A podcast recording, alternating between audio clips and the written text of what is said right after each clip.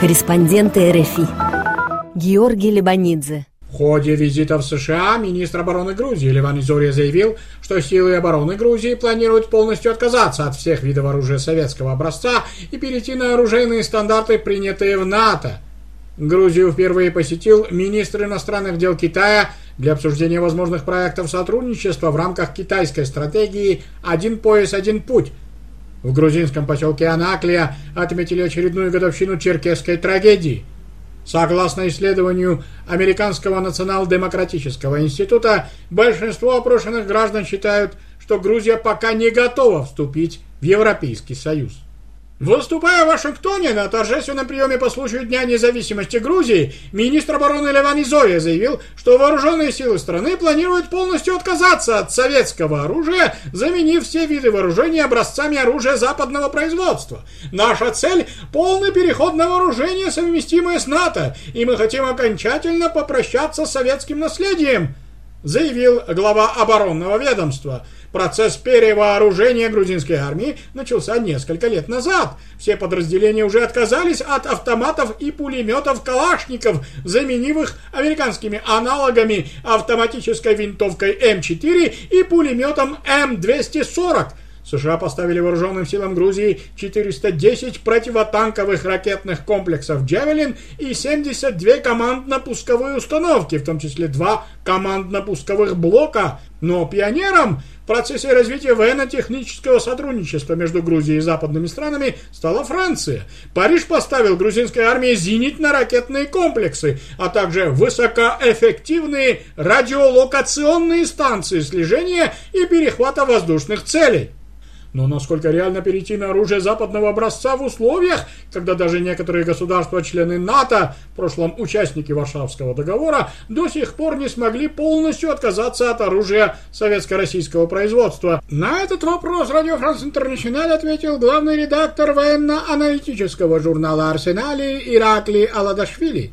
Это не только реально, это обязательно это надо сделать потому что, имея в виду все то советское вооружение, которое осталось в грузинской армии еще после распада Советского Союза и после, и после тех пор, когда грузинская армия закупала в государствах СНГ именно советское оружие, много время прошло, это оружие требует модернизации, а для этого надо те запасные части и другое, надо покупать, покупать только если направляет Россия. Ну, ясно, что Россия не будет, конечно, помогать грузинской армии, чтобы она усилилась. И исходя из этого, конечно, реально и обязательно, чтобы грузинская армия свое вооружение перевела на стандарты НАТО. Но постепенно Грузия уже закупает на Западе то оружие, которое соответствует натовским стандартам.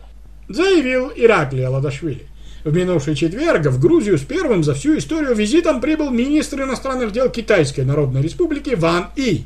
Главная тема переговоров с президентом, премьер-министром и главой МИД Кавказской страны Участие Грузии в стратегии Китая «Один пояс, один путь» по развитию евразийских коммуникаций, способных соединить Поднебесную с Европой. Как известно, Грузия с момента обретения независимости пытается развивать так называемый Южно-Кавказский коридор, соединяющий Центральную Азию через Азербайджан и грузинские черноморские порты с Турцией и Европой.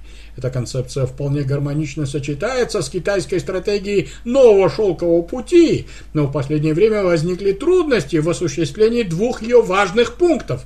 По непонятным причинам Грузия не участвовала в недавней встрече представителей Турции, Азербайджана и России о транспортировке российских грузов по новой железнодорожной магистрали Баку-Тбилиси-Карс. Кроме того, грузинское правительство заявило, что государство не сможет гарантировать частным инвесторам объем и количество грузов через строящийся на Черном море глубоководный порт Анаклия. Именно через этот порт с перспективной пропускной мощностью в 100 миллионов тонн в год в будущем планируется перенаправлять в Европу одно из ответвлений колоссального грузопотока из Китая. Но частные инвесторы, в том числе западные банки, воздерживаются от финансирования проекта без государственных гарантий. Пока неизвестно, обсуждалась ли тематика порта Анаклия в ходе встреч Ван И с грузинским руководством, но местные эксперты напоминают, что как порт Анаклия, так и железнодорожная магистраль Баку-Тбилиси-Карс являются важнейшими звеньями Южно-Кавказского коридора. На прошедшей неделе черкесы из Кабардино-Балкарии, Турции и Сирии присоединились к проживающим в Грузии черкесам.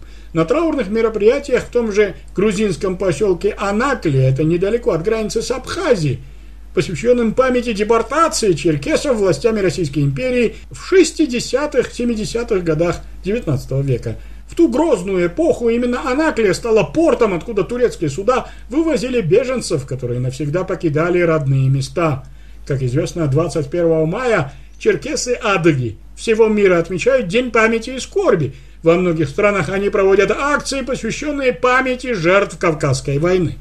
Грузия – единственное государство в мире, признавшее в мае 2011 года выселение черкесов геноцидом черкесского народа властями Российской империи.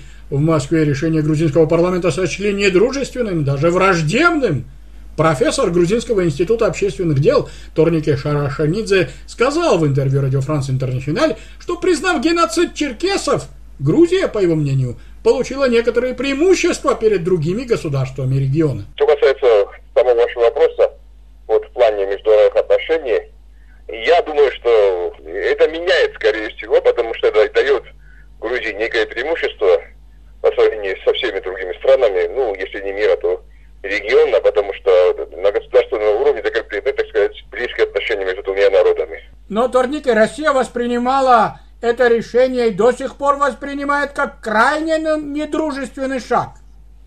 Да, но что делать? Что делать? Россия тоже в свое время делала такие шаги в отношении Грузии. Я опять же повторюсь, я думаю, что нынешние грузинские власти не, не очень рады этому решению, просто они не могут это отменить. Уверен, Торнике Шарашенидзе в конце минувшей недели грузинский филиал Национал-демократического института США опубликовал данные опроса общественного мнения. Большинство опрошенных, 59%, считают, что Грузия пока не готова вступить в Европейский Союз. На вопрос, что больше всего мешает Грузии стать членом ЕС, 36% опрошенных ответили, что главным сдерживающим фактором остается Россия и территориальные конфликты, и лишь 15% ссылаются на проблемы в сфере демократии. В воскресенье 19 мая в городке Зугдиди состоялись выборы градоначальника. Уроженец этих мест, Гега Шенгелия, победил в первом же туре Сандру Руловс, супругу бывшего президента Грузии Михаила Саакашвили. Оппозиция заявила, что выборы прошли с большими нарушениями, но Центральная избирательная комиссия страны их не заметила. Георгий Лебанидзе специально для Радио Франс Интернациональ из Тбилиси.